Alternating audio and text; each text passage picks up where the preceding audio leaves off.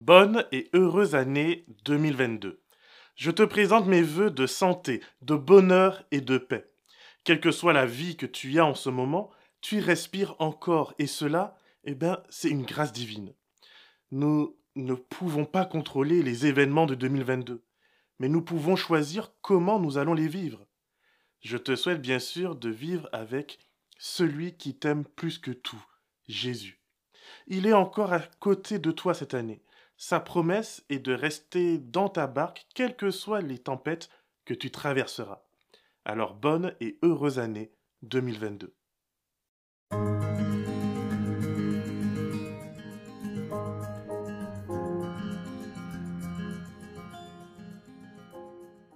Merci de me retrouver en ce début de 2022 pour une nouvelle capsule de Croître en Christ.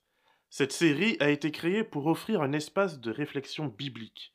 Mon objectif est de te faire redécouvrir la fraîcheur des Écritures par une lecture, autant que faire se peut, non confessionnelle. La raison est que je veux te faire rencontrer le Christ et que tu puisses approfondir ta relation avec lui. C'est Jésus qui te conduira ensuite dans une confession de foi qui te permettra de vivre ses projets pour toi. Pour atteindre cet objectif, j'ai besoin de ton aide pour que je reste le plus fidèle possible au texte. C'est pourquoi je te remercie pour tes questions, pour tes remarques et pour tes commentaires. Tu peux en laisser sous mes vidéos ou en me contactant directement par les réseaux sociaux ou bien par mail. Si je dis quelque chose qui te semble louche, qui manque de clarté ou de cohérence, je souhaite que cette chaîne puisse être un véritable espace de partage. Cela est d'autant plus important pour moi qu'avec la lettre aux Hébreux, nous aborderons des questions assez épineuse. Merci donc, merci d'avance pour ta bienveillance. Aujourd'hui, nous allons voir comment le chapitre 2 de ce sermon aux Hébreux vient compléter le chapitre 1, en nous présentant Jésus comme notre frère et comme notre souverain sacrificateur. Dans la première partie du chapitre 2, le sermon aux Hébreux poursuit sur sa lancée par un avertissement. C'est pourquoi nous devons d'autant plus nous attacher au message que nous avons entendu, de peur d'être entraînés à notre perte. Cet avertissement n'est pas banal. Les versets précédents soutiennent la supériorité du culte offert au Christ par rapport au culte judaïque, et avec tout ce qui l'accompagne, c'est-à-dire ses prescriptions, ses sacrifices, et oui, avec également ses dix paroles. Et puisque l'ancienne alliance, malgré ses imperfections, a quand même été mise en application par Dieu, à combien plus forte raison la nouvelle, étant parfaite, sera mise en valeur par Dieu. Du coup, être entraîné à notre perte ou à la dérive consiste à vouloir, comme les pharisiens de l'époque de Jésus, maintenir en vie une alliance qui n'a plus lieu d'être. Jérémie 3 et Ésaïe 50 nous présentent le divorce entre Dieu et Israël, et donc la rupture de la première alliance bien avant la venue du Christ mais c'est bien cette venue qui constitue le point de départ de cette nouvelle relation, de ce nouveau salut.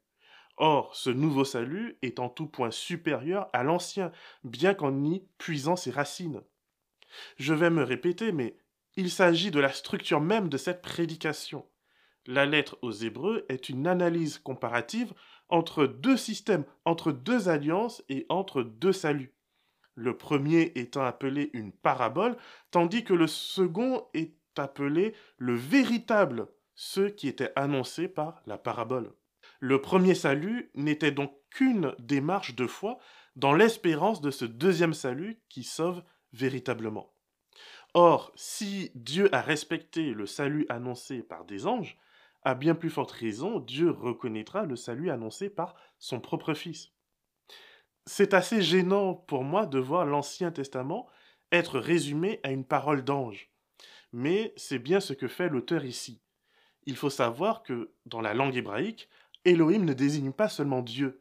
Elohim désigne avant tout un être spirituel. Et c'est le contexte qui permet de savoir si on parle d'un ange ou si on parle de Dieu lui-même. Elohim est un nom commun à l'époque de l'Ancien Testament, et les nations qui entourent Israël l'utilisent également pour désigner leur divinité. Dans le livre de 2 Samuel et au chapitre 28, lorsque la sorcière d'Andorre fait monter un être à l'apparence de Samuel du séjour des morts, le texte biblique parle d'un Elohim. Et oui, ce terme peut donc même être attribué à des démons. Il s'agit, pour résumer, de tous les êtres non humains qui habitent la sphère spirituelle. Or, selon le sermon adressé aux Hébreux, la loi de l'Ancien Testament vient donc de cette sphère spirituelle, justement. Mais elle ne venait pas directement du Fils, de Jésus, du Christ, le loin de Dieu. Or, nous vivons des temps nouveaux puisque Dieu, dans ces jours qui sont les derniers, a envoyé son Fils en ambassade directe afin de nous proposer un salut qu'il a lui-même commencé à annoncer et qui a été confirmé par les miracles et les prodiges, non seulement de ce Fils, mais également de ses apôtres. Je te propose ici de faire un petit retour sur la question de l'auteur de ce sermon. Lis avec moi ce qui est dit au versets 3 et 4 du chapitre 2. Comment échapperons-nous si nous négligeons un si grand salut, qui, ayant été premièrement annoncé par le Seigneur, nous a été confirmé par ceux qui l'avaient entendu? Dieu même appuyant leur témoignage par des prodiges et des miracles, par divers actes de sa puissance et par les dons du Saint-Esprit, selon sa volonté. Cette phrase nous a été confirmée par ceux qui l'avaient entendue ne me semble pas aller en faveur de l'apôtre Paul, puisque voici ce que nous trouvons dans ses lettres clairement authentifiées comme venant de lui. Dans Galates 1, verset 11, Je vous le déclare, frères et sœurs, l'évangile que j'ai annoncé ne vient pas de l'homme.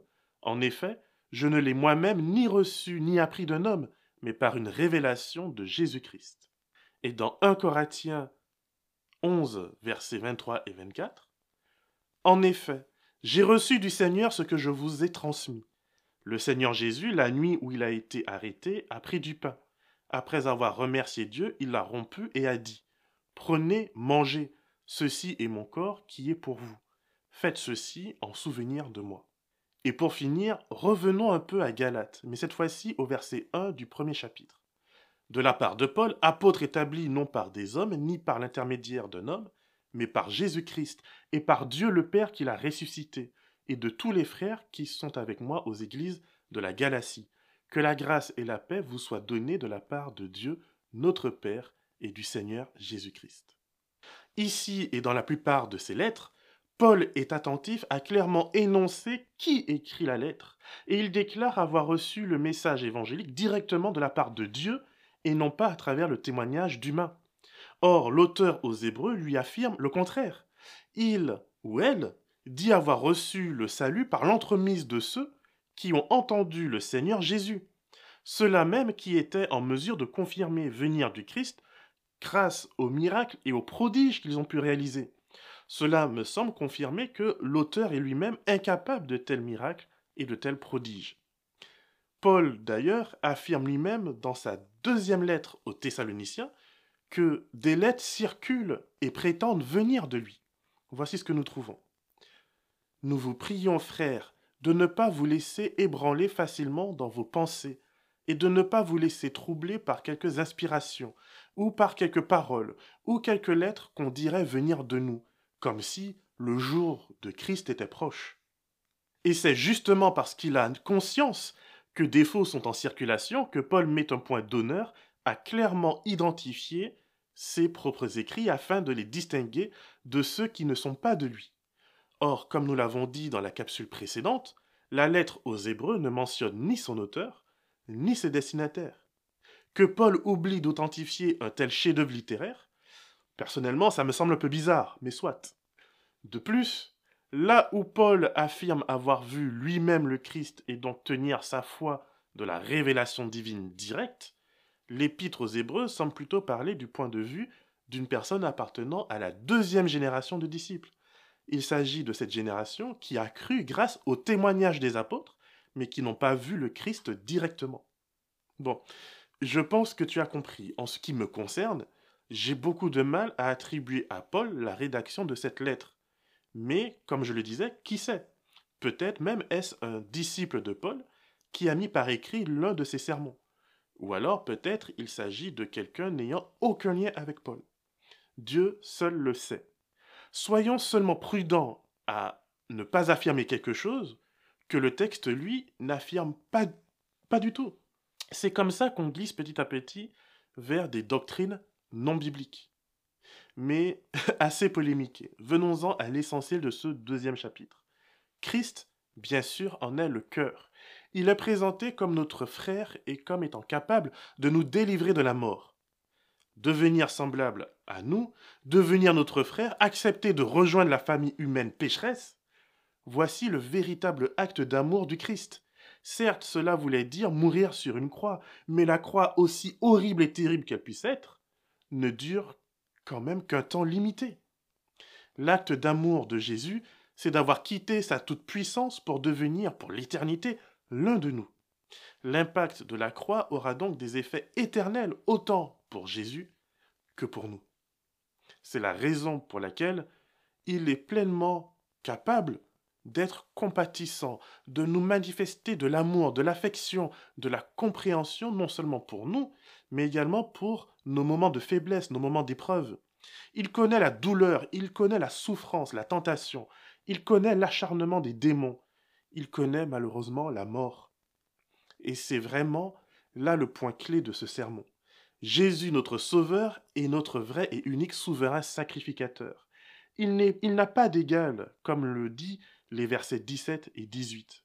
Par conséquent, il devait devenir semblable en tout à ses frères, afin d'être un grand prêtre rempli de compassion et fidèle dans le service de Dieu pour faire l'expiation des péchés du peuple.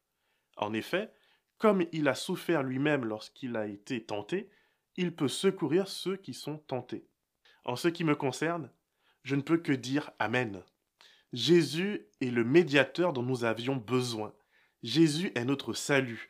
En lui, nous avons la victoire sur la mort, sur les tentations et sur les souffrances. Mais mon ami, attention. Cette victoire est une victoire spirituelle, une victoire de foi. Si c'est vrai que, par sa mort, il a pu rendre impuissants ceux qui exerçaient le pouvoir de la mort, c'est-à-dire le diable, et libérer tous ceux que la peur de la mort retenait, leur vie durant dans l'esclavage, c'est aussi vrai que maintenant, pourtant, nous ne voyons pas encore que tout lui soit soumis.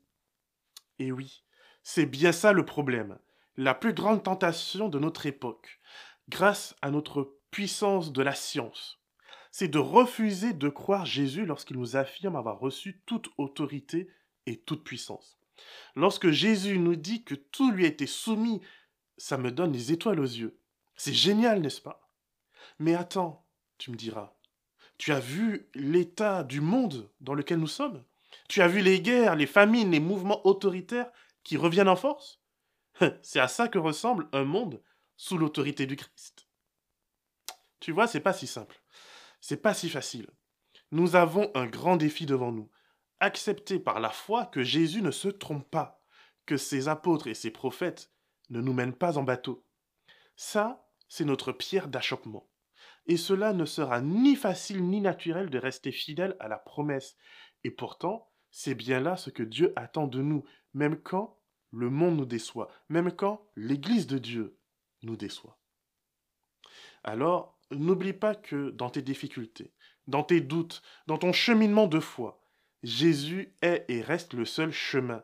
Il est la seule vérité et il est la véritable vie abondante. Et en tant que grand frère, il veillera sur toi jusqu'à la fin de tes jours.